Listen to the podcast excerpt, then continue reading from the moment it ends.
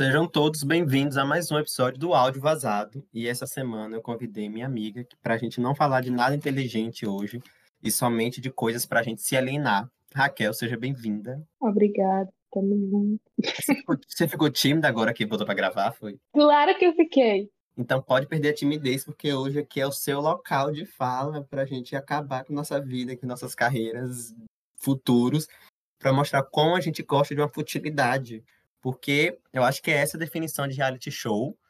Acho que não tem nada para ser. Eu não quero nada que seja produtivo e construtivo quando assisto um reality show. E não sei se isso é para você também. É verdade. Então, isso é, uma... convido... é um contraste.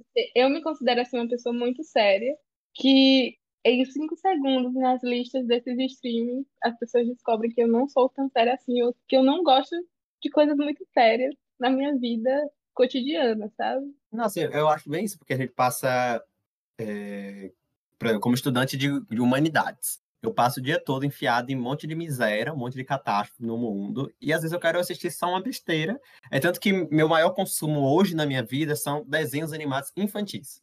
Infantis, tipo assim, eu não quero raciocinar. É, isso mesmo, eu não quero pensar. Eu já li textos de 200 filósofos franceses hoje, teorias de não sei sabe mais quem lá. Eu não quero mais racionar racionar. Eita! Raciocinar. Eu quero só assistir um grande besterol americano que não me leve a lugar nenhum. E acho que é hoje essa pauta que convidei a Raquel pra gente trazer os nossos realities preferidos, os que a gente mais acha engraçado, que marcou a gente em algum ponto. E é isso, né, amiga? Tudo certo com você? É. Você tem alguma coisa para complementar sobre pessoas que assistem reality show? Na verdade, não. o medo do cancelamento grita, né? Então, assim, eu acho que você deve começar essa lista aí com o seu primeiro reality aí que você trouxe aí pra gente hoje, que você tem para recomendar pro pessoal que tá escutando a gente. Bom, o primeiro reality show que eu separei, eu acho que foi um dos primeiros que eu já assisti na minha vida. Eu comecei a assistir isso bem nova, acho que uns 12 ou 13 anos. O nome dele é Culpomania. Os marxistas todos morrem. Mas ele é muito interessante, porque basicamente são pessoas obcecadas em juntar cupom para poder trocar por comida. É, é, eu lá, quando eu assisti, eu achava muito surreal e bizarro. Eu pensava, meu Deus, como é que tem gente que para de trabalhar? Gente que, que a, a vida familiar gira em torno de cortar cupom para depois trocar por comida. Eu não entendi aquilo e realmente hoje faz mais sentido porque as pessoas fazem isso. Mas enfim, eu acho muito, eu, eu acho de um todo assim muito interessante mesmo. A palavra é essa, interessante. E tem gente que, que tem dispensa dentro de casa, aquelas casas americanas que tem um porão enorme, só com, tipo um supermercado mesmo, com as prateleiras de supermercado, organizado por, por data de, de validade. É, enfim, que pode até comercializar. E é isso, eu acho muito interessante. Eu lembro de uma, uma vez um programa do Discovery Home Health é, que falava sobre isso, de pessoas. Tem, eles tinham vários quadros sobre pessoas acumuladoras, e eu lembro de uma vez que teve um desses sobre gente que acumulava cupom. E aí as pessoas tinham cartelas e cartelas, e tipo aqueles, é, aquelas pastas de portfólio com cupons e cupons. Pois é, exatamente. Um cupom que, que no dia tal, ano tal, você vai poder trocar por não sei o que se você tivesse o cupom. Eu assim, gente, eu já ficava assustado com aquele negócio de acumulador, porque eu tenho morro de medo de virar um grande acumulador em algum momento da minha vida. Mas eu falei assim, gente, tanto cupom pra nada, que não sei o que, que isso e aquilo. Mas acho assim, como você disse, né? Os marxistas morrem. E o meu primeiro reality show, aí eu também vou colocar, acho que foi um dos primeiros que eu assisti, e o que é muito engraçado, porque na época eu achava muito bizarro isso, que é o Catfish. Catfish é um reality da, que a MTV passava no Brasil. E se você não sabe o que é Catfish, é uma pessoa fingindo ser outra. Né? Então, o reality ia atrás das pessoas que eram fakes na internet. O que era muito bizarro, porque eles rodavam nos Estados Unidos inteiro atrás de pessoas fingindo terem outras pessoas. E era muito bizarro, porque imagine você conversar meses com alguém. E eu não na minha época, eu, quando eu era mais novo, eu achava assim que era um absurdo você conversar com alguém é, sem conhecer a pessoa direito e você marcar para querer conhecer a pessoa e a pessoa desaparecer. Então, assim, tinham casos muito bizarros, muito bizarros, de gente que fingia que era mais velho, gente que fingia que era de outro sexo. Nossa, quando fingia que era de outro sexo, era bizarro. Tipo assim, a menina tava conversando com outro cara, mas era uma menina fingindo sendo fake. E eu ficava assim, gente, que confusão. E o programa teve muitas polêmicas, porque um dos apresentadores, eles eram uma dupla de irmãos, foi denunciado por assédio sexual e foi desligado do programa uns, alguns anos atrás. Foi a época que eu parei de assistir. Ia ser muito tenso, né? Porque a gente tava assistindo um programa de catfish e tinha um cara lá que tava fingindo que não era o que ele era, né? Exatamente. O meu top 2 é Minha Vida Nada Ortodoxa. Eu achei. Tem pouco tempo que eu assisti, acho que é assim que lançou, tem pouco tempo que lançou na Netflix. Enfim, eu separando esse, esse reality show, eu acabei percebendo que, na verdade, eu consumo muita coisa que está relacionada à comunidade judaica, principalmente aos mais radicais, né? O, radicais que eu digo no sentido de fundamentalismo mesmo. E assim. Os ortodoxos. É, exatamente. Eu assisti até uma minissérie que falava sobre uma menina que fugiu, foi para algum país da Europa. E eu acho que era inclusive sobre a mesma comunidade, né, que fica ali perto de Nova York, a cidade. E esse, assim, é um arquétipo da sociedade, esse reality show. Ele é o que dá mais para comentar em cima, eu acho. É sobre essa mulher, Julia Hart, que ela com 40 anos, ela olhou e viu que ela não tinha nada que estava na vida dela, foi realmente ela que quis. E ela começou a trabalhar escondido, escondido do marido, quando conseguiu um dinheiro, caiu fora. Isso ela já tinha o quê? Eu acho quatro filhos. Uma já tinha até se casado, então realmente foi um choque. E ela conseguiu construir o nome dela, né? Ela vendeu uma loja de sapatos, não sei. Eu sei que hoje ela é, é uma CEO de uma das maiores, de, eu acho que é um conglomerado de agências de modelo, que eu acho que é o Elite Way, alguma coisa assim. Eu sei que hoje ela é alguém bem importante nessa área. E, assim... Interessante. É interessante. Eu fiquei um pouco cabreira com esse negócio da mulher ter construído, porque, sei lá, tem 10 anos. Ela saiu do nada e agora ela é muito rica, com 10 anos. Principalmente sabendo do histórico dos judeus, né? Mas isso foi só uma sensação que eu tive. Mas quando eu fui até pesquisar, eu, é verdade, deve ser verdade, né? Mas, enfim, eu pensei que, na verdade, ela já era desses judeus, assim, bem ricos, que só precisou pegar algumas joias, enfim. Eu sempre mas... me pergunto se judeu é pobre em algum momento, amiga. Eu sempre tenho esse questionamento na minha vida. Eu tava até lendo um texto da. Um texto não, eu tô lendo aquele livro de Hannah. Ela tava até falando que, na verdade, os judeus não são tudo isso, né? Ela começou falando isso. Mas eu ainda assim acho que eles são tinha a gente que não tem nada, mas eles têm alguma coisa. Quem não tem alguma coisa ainda tem comparado com a gente. Mas, Ai, enfim. Ai, gente, a gente falou que é Food tá falando, citando Hannah Harrit aqui na, na conversa. Ai, meu Deus do céu.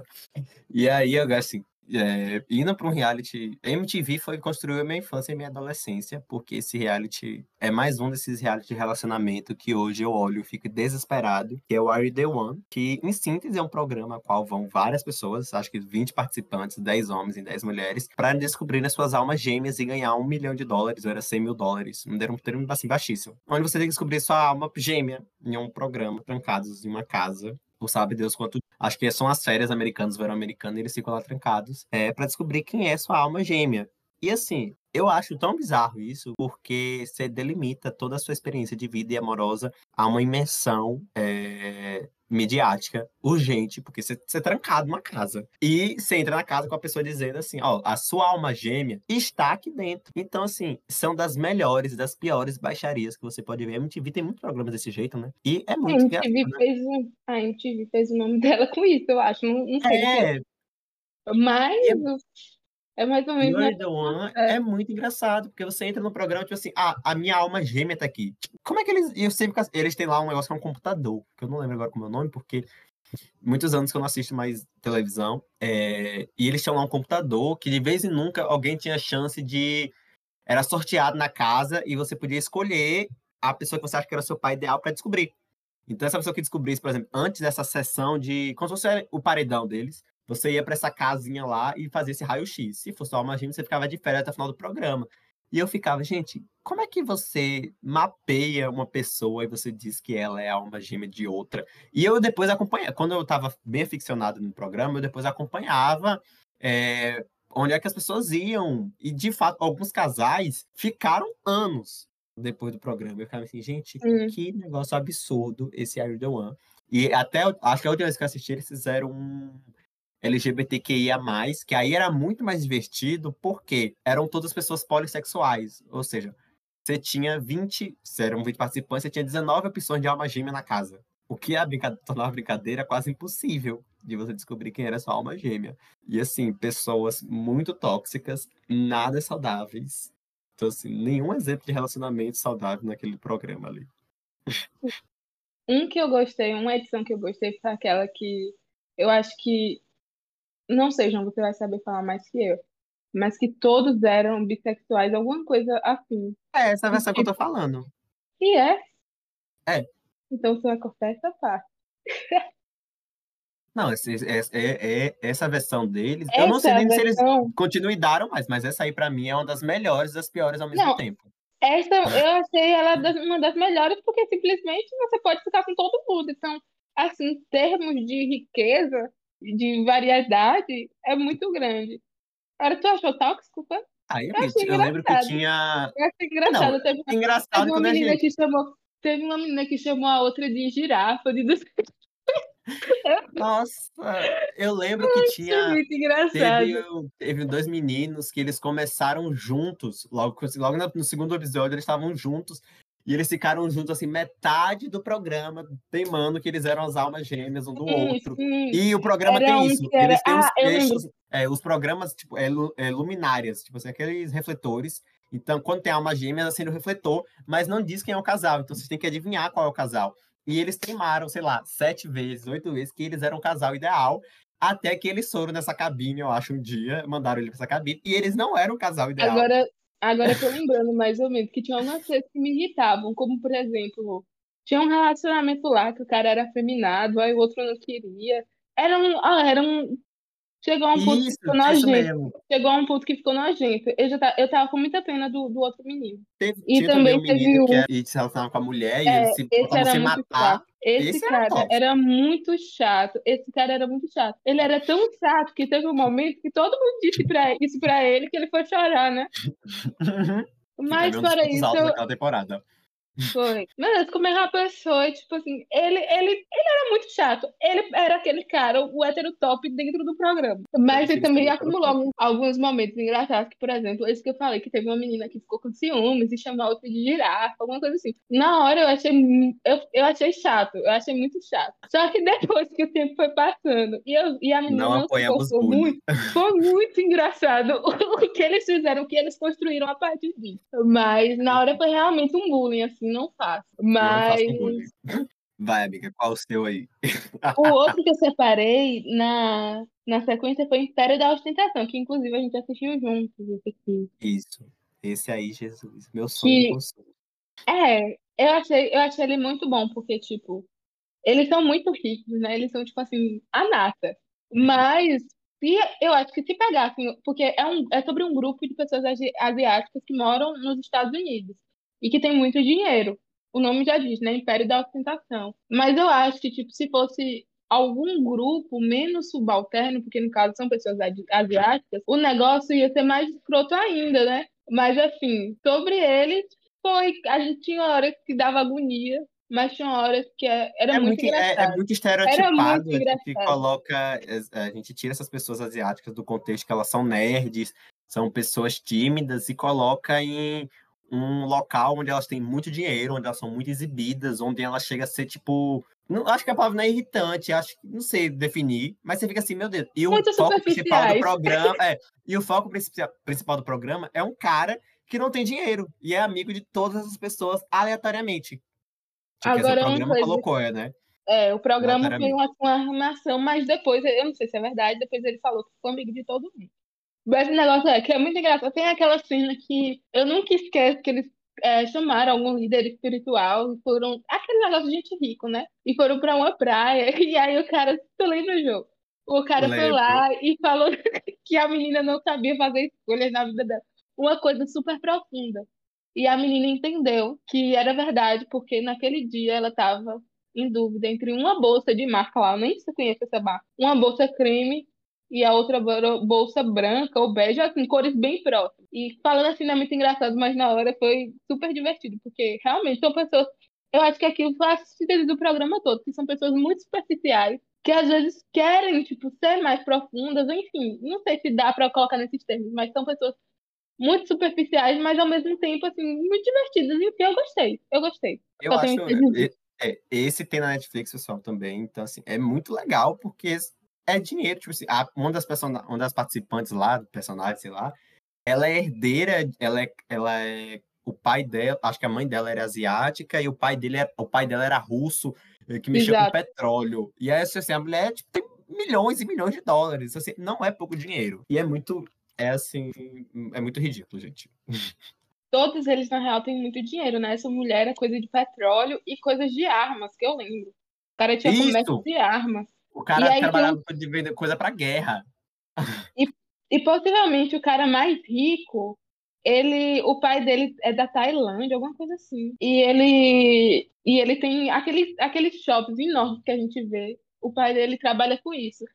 Só que o apartamento dele é minúsculo e só tem sapato. Eu acho que aquele apartamento tem, sei lá, uns 70 metros quadrados. Porque o pai dele quer que ele volte para o país dele. Isso. E ele não quer voltar. Então é como se fosse uma retaliação. Enfim, e tem uma muito... mísera mesada, né? Que eu não lembro os detalhes uhum. agora, mas passa a das cifras de milhares de reais. É, não, a, mi... a mísera mesada dele, ele falou que tem o quê? Cinco, é, seis ou sete dígitos, alguma coisa assim. Ele é diz é lá, uma mesadinha mesada. que dá pra gente parar de trabalhar pelo resto é. da vida. Eu vou aproveitar o ensejo do reality de pessoas ricas para falar daquele que é muito conhecido por todos, que é o nosso é, queridíssimo Keep Up the Kardashians, que para mim é o supra-sumo da, da futilidade. Esse é o programa que eu assisto quando eu quero, de fato, fugir da minha realidade. Eu vou lá, vou botar aqui para ver o que, é que essas mulheres estão fazendo. Porque para mim não existe nada no mundo que seja a realidade das Kardashians, ou de dinheiro, de luxo, é, de luxo, de opulência como elas fazem. Não tem nada. Eu até parei de assistir esses dias aí, porque como a intenção é fugir da realidade, tava fugindo demais, eu tava me estressando. Porque eu falo assim, poxa, essa menina tá aí gastando milhares de reais eu tô aqui atrás de emprego. E ela fica assim, meu Deus do céu. Exatamente, tem dessas, né? Por Nossa, isso que eu assisto assim... só de uma vez. Não, não fica muito, não. Porque senão a alienação supera. Nossa, mas é muito. E assim, é muito. É cativante, tipo, eu acho que conversei com você já uma vez sobre isso e com outras pessoas tá falando. Sim. Você tá assistindo e você sai da realidade, porque é absurdo você pensar, por exemplo. Porque você sabe que ela não é sua realidade. Não tem, não é, tem tipo, conexão. Tipo, é uma não coisa que não existe. É tipo a Kylie pegar um carro e botar o estofado por dentro do carro todo rosa e pintar o carro de fora todo de dourado, sei lá, fica assim. E colocar gente, mami na, na. É, então assim, é acompanhar é, essa vida delas de tipo muito luxo. Por exemplo, agora, essa semana, parece que a nossa queridíssima Storm queria um ônibus escolar americano, daqueles ônibus amarelos que a gente vê em filme. Ela queria um daquele. Ela queria ser humilde andar no ônibus aqui. Eles compraram ônibus e deram pra criança, sabe? Tipo assim, ela com aquele ônibus tem mais capital do que eu com 20 anos. É surreal. Então, assim, eu não, eu não tem nem muito o que falar sobre isso, né? É, acho que é o mais famoso aqui. Eu acho que eu tenho na lista. Quer dizer, tem outro aqui mais famoso, mas assim. É isso, gente. Não tem. É para você abstrair, passar raiva com qualquer coisa. É esse o programa. O, o próximo que eu separei foi um que eu assisto, tipo assim, eu acho que é o que eu assisto com mais engajamento, eu acho, que é o Queer Eye que vai ter até uma versão brasileira agora, uhum. mas é muito bom. É muito bom. Esse é um remake, eu, eu nunca assisti o original, não. Eu assisti esse, que é meio que um remake, enfim, eu gosto muito de todos os, todos os personagens ali, querendo ou não são personagens, mas eu gosto muito dele. E eu gosto assim, muito da construção, porque não tem nada, tipo, é uma coisa que tem começo, meio e fim, sabe? A gente sabe que os nossos problemas não se resolvem assim, tipo, como é, eles chegam em uma família, eles chegam em uma família e tipo, eles ajeitam a vida da família toda e saem com tudo certinho. E com certeza não é assim que as coisas funcionam, né? Tenho certeza que eles não conseguem resolver todos os problemas, que não dependem deles, enfim. Mas pela construção do negócio é muito bom. Você, você fica feliz, é uma coisa que você se sente feliz. É, vou dar um resumão aqui para quem não conhece. O Cure são tipo cinco caras, todos eles são gays, cada um com uma especialidade. Então, a gente tem um que fala de cozinha, um que fala de arquitetura e design, um que fala sobre é, vestuário, um que é cabelo e maquiagem, por exemplo, e uma pessoa para as relações de, tipo. É, cultura sociedade, e relações é, cultura. pessoais. Pessoais. E aí eles chegam na casa de algum homem de meia idade americano, desleixado, acabado e abandonado na vida, que varia, assim, uma... vocês não sabem a quantidade de homens de meia idade americanos que você consegue nessa, nesse leque.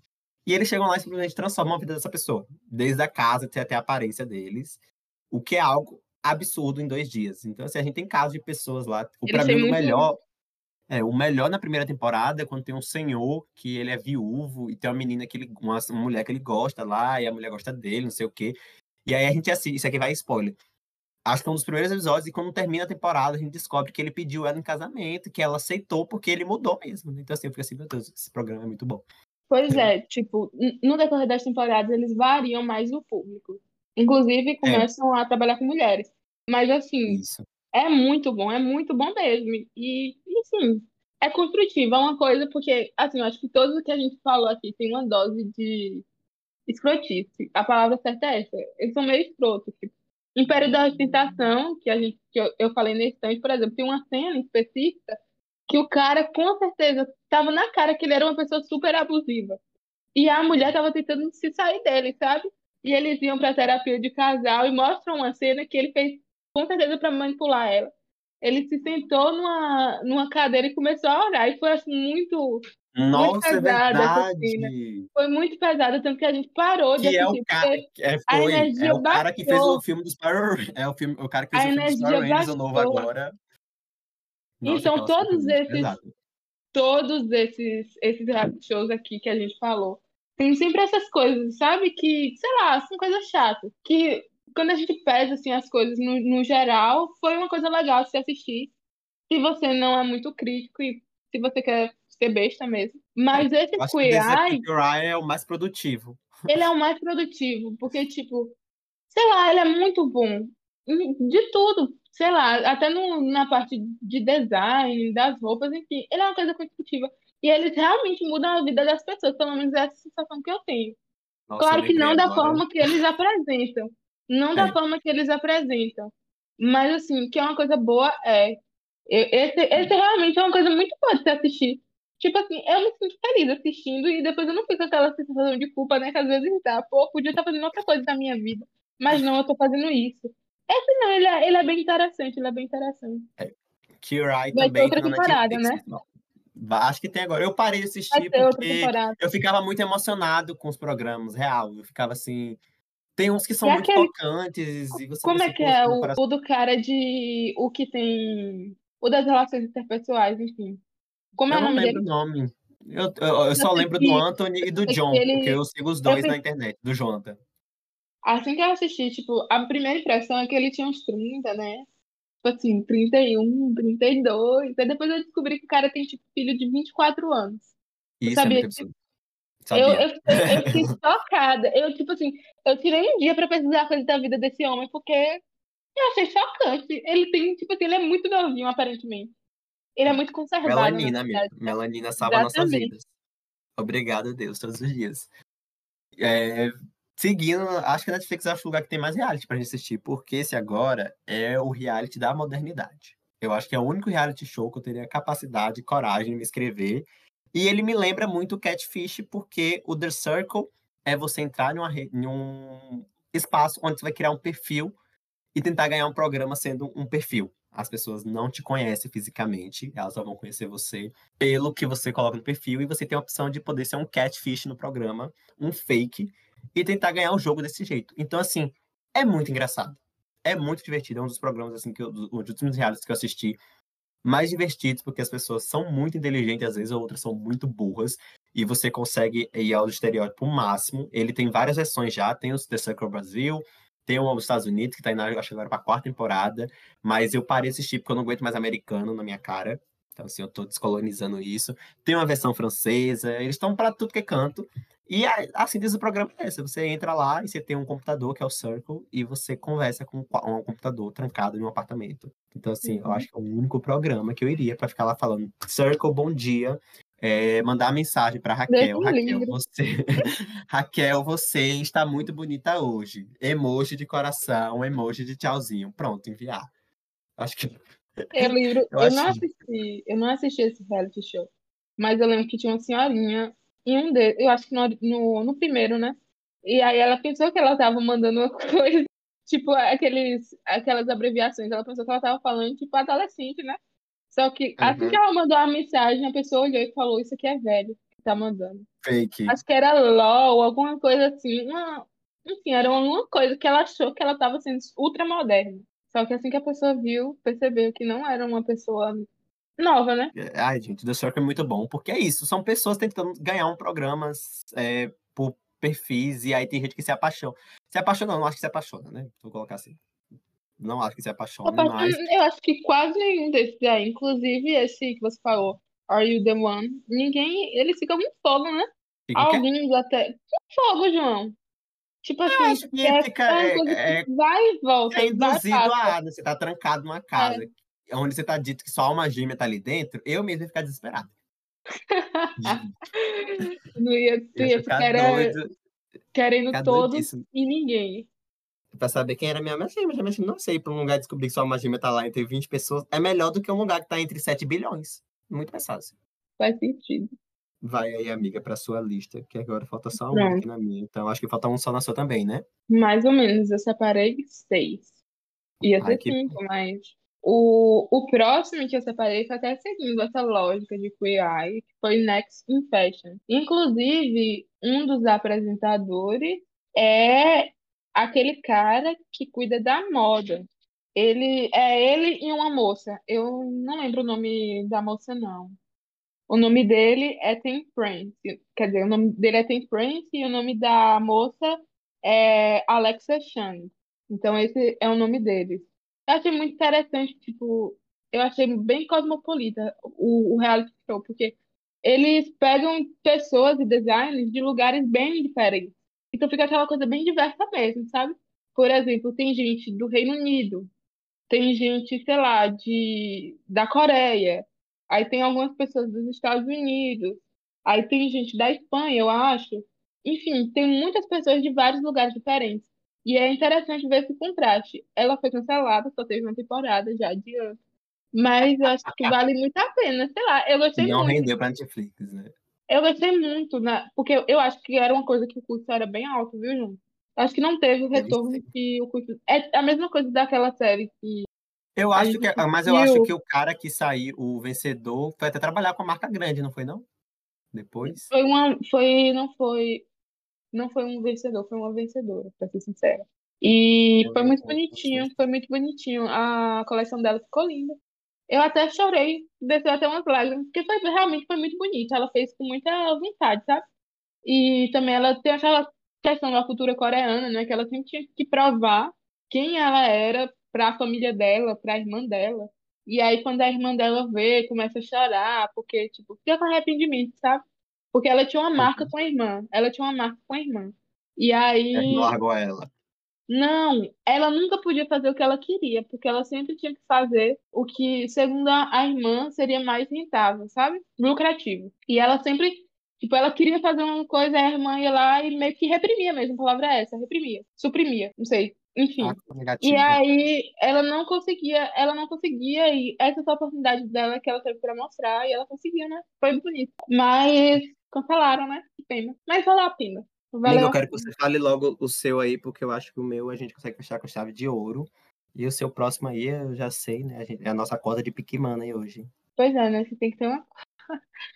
Enfim, foi RuPaul Drag Race. Eu gosto muito, assim, eu acho, assisti todas as temporadas, eu assisto tudo que vem de RuPaul, porque eu acho muito interessante. Eu, eu acho que, enfim, o, o mundo drag é um mundo completo, né? O povo sabe fazer de tudo. O povo sabe literalmente fazer de tudo. E, e- e quanto mais passa as temporadas, acho que o negócio eles têm que meio que tentar fazer mais coisas para serem mais bem-sucedidos. Tipo, eu, quando eu comecei a assistir, eu acho que tava na em tempo real, tava passando na nona temporada.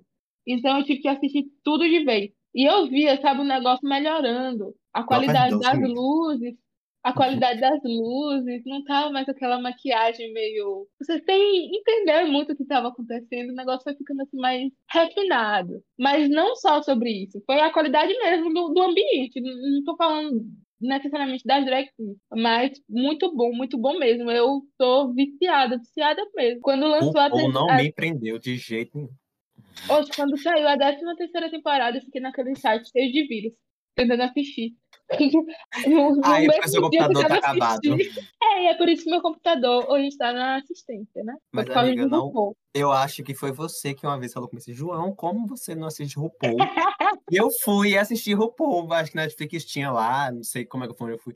Fui assistir RuPaul e eu achei, e agora eu vou ser cancelado por todos os meus amigos, não terei mais podcast. Eu achei tão maçante, tão maçante. Eu É, olhava pra achei cara daqueles bom, participantes E eu falava assim, gente, que tanto ódio gratuito é esse por várias outras pessoas? E parece que eles querem se alfinetar o tempo todo, não fazer vestidos, mas, mas se enfiar os alfinetes é isso, das João. pessoas. Mas eu achei então assim, meu Deus, que bárbaro.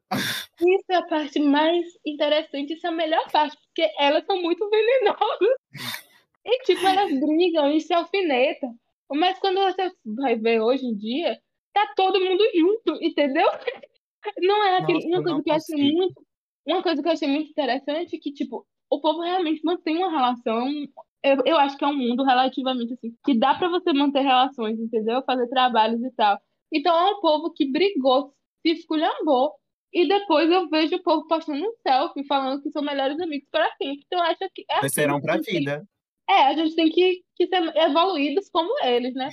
Mas, enfim, tem umas coisas que realmente eles passam do nível. Teve, eu acho que foi da 11 primeira temporada. Foi uma temporada que a pessoa ganhou, aí não pôde aproveitar de nada. Porque é tipo assim, um ano você viajando, porque você tá com coroa, fazendo sei lá de quê, porque você agora é a drag do momento. E essa pessoa não pôde aproveitar nada, porque ganhou, veio a pandemia.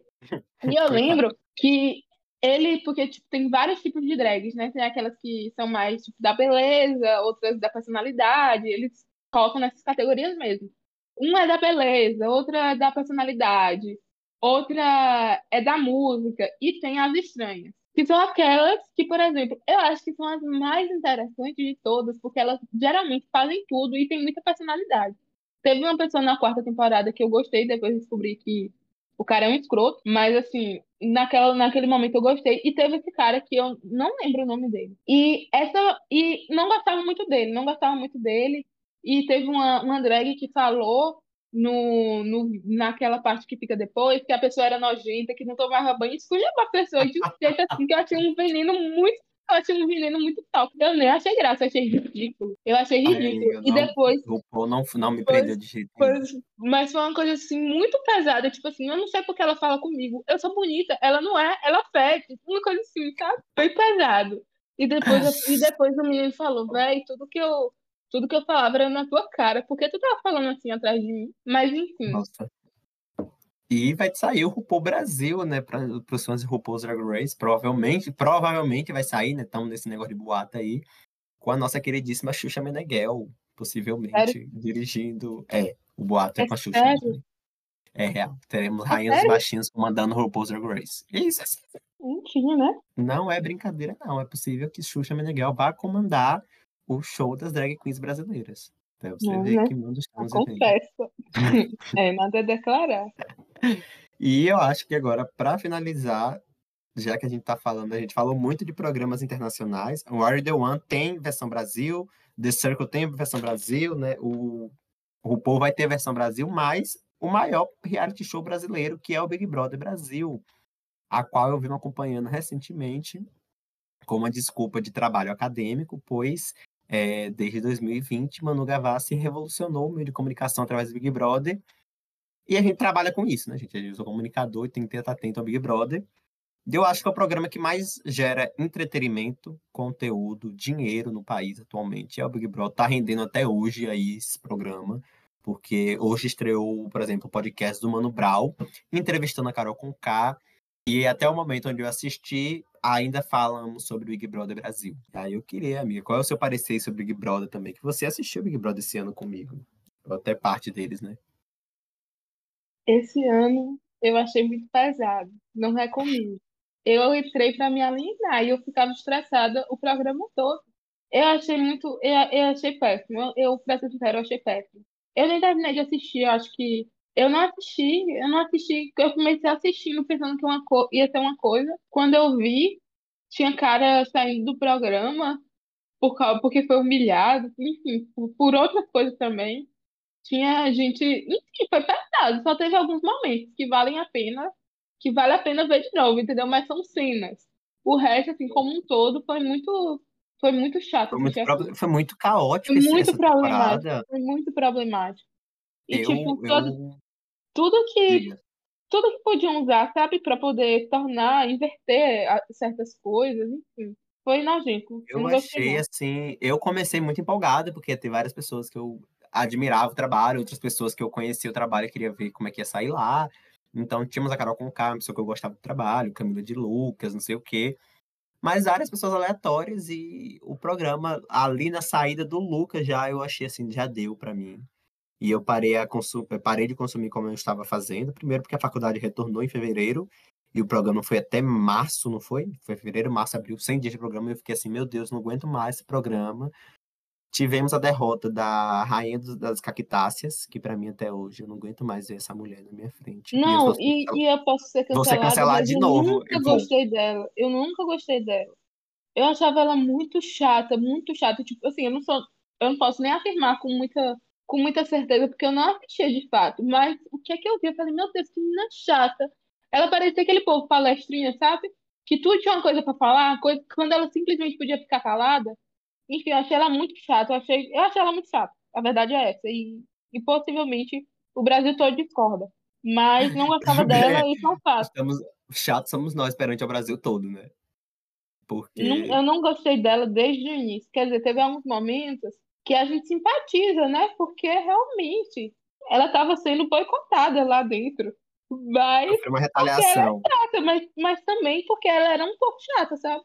Eu sempre, quando eu assisto isso, tento ver com os olhos de tipo, o que é que eu faria naquela situação? Porque realmente, o, o Big Brother, o Big Brother é um experimento social, né? Enfim, o que é que eu faria naquela situação? E sempre, eu nunca tenho uma resposta para dar sobre isso. Mas eu sei que essa personagem, essa personagem, né? Porque todo mundo ali são personagens. Mas ela é um pouquinho passa do ponto, sabe? Ela passava do ponto. Mas, enfim, uma coisa que eu sempre penso sobre essa questão de, de, de assistir tanto reality show, será que, tipo, não é um, um desejo que a gente tem de ver. A, tudo bem, que eu sei que é um desejo de ver a vida dos outros mesmo. Mas isso, por que não que, acho que o principal do reality show, acho que é ver isso, né? A vida dos outros. É, ver a vida dos outros, mas, tipo, isso às vezes é uma coisa legal. É, tipo, passar tempo aqui, mas pode se tornar meio que não só uma questão de alienação, mas um problema mesmo. Isso pode se tornar problemático, se a gente não souber dosar, né? É, vamos fugir da alienação agora. Eu fiz um trabalho no início do ano, é, um, até um podcast para uma matéria, e o tema da gente foi sobre reality show. Então a gente conversou com uma pessoa que é fã de reality show. Ela até falou que ela votou na Juliette uma vez nove mil vezes, deu nove mil votos para Juliette nesse programa. E depois a gente começou com um cara que trabalha com rede social, ele era proprietário Eu do fã-clube da Anitta. ele é dono de um fã-clube da Anitta aqui em Salvador, então ele viu essa movimentação nas redes sociais, mas a gente teve que fazer um trabalho anterior para saber de onde vinha essa fixação do mundo com, com essa questão de observar. E assim, tem gente que está em vários trabalhos, eu não me aprofundei muito porque não era a minha parte, minha parte era técnica, mas, de fato, existe um quê na humanidade para essa vontade de observar e julgar. Então, assim, psicólogo que estiver me escutando, se tiver algum psicólogo dentro desse podcast e quiser falar, manda um DM aí, porque é real. A gente tem o Big Brother desde 2002, se eu não me engano. E no mundo temos outros programas. Eu estou lendo um livro agora do Henry Jenkins, ele fala da cultura da convergência, e o material de base da produção dele é um reality show é, que é o Survival, que é um reality onde jogam pessoas na, no meio de selvas e essas pessoas têm que sobreviver, né? Padrão no limite aqui. E as pessoas começaram a ficar loucas para saber, né? Talvez seja um dos primórdios do spoiler. E tinha gente que rastreava satélite, sabe? Assim, acesso a satélite para saber como estava o programa, porque o programa inteiramente é gravado e depois saía, então você não sabe como quem eram os vencedores. Então, assim, o ser humano ele é muito louco. Porque, pensa assim, é muito louco a gente parar 100 dias da nossa vida para assistir pessoas trancafiadas de uma casa como ratos, é, a nossa boa vontade, porque é isso que acontece. A gente escolhe quem vai ser cancelado, a gente escolhe quem não vai ser cancelado, a gente escolhe quem vai sair, a gente escolhe quem vai ficar. É muito bizarro. Mas é isso, né? É isso, né? Acho que a gente ficou bem sério agora no final falando do Big Brother. Não era essa a intenção ficar sério é que aqui. Esse Big Brother, ele é muito complexo para mim. Ele pesou muito, acho que a gente teria que fazer um programa de quatro dias para falar do Big Brother. Mas é isso, amiga. Muito obrigado pela sua participação. Porque a gente precisa de, de futilidade na nossa vida, principalmente nesse país que a gente vive. Então, é isso, nossas recomendações. Se você quiser dar alguma palavra final, esse é Eu não. Tá satisfeita, não tá? Já falou demais. já, já fui cancelada. já falamos, já fomos cancelados. Então é isso, pessoal. Cancelados aqui depois de falar da Rainha dos Cactáceos e de que eu não gosto de RuPaul's Drag Racing. É, eu sou o João Gabriel, esse é o Áudio Vazado, o seu programa aqui no Tirofone. E estamos lá no Instagram, porque eu percebi que eu esqueço sempre de falar. Estamos lá no Instagram como arroba Tirofone Podcast. E até a próxima. E eu tenho que achar aqui um negócio para cancelar a gravação, achei. Até a próxima.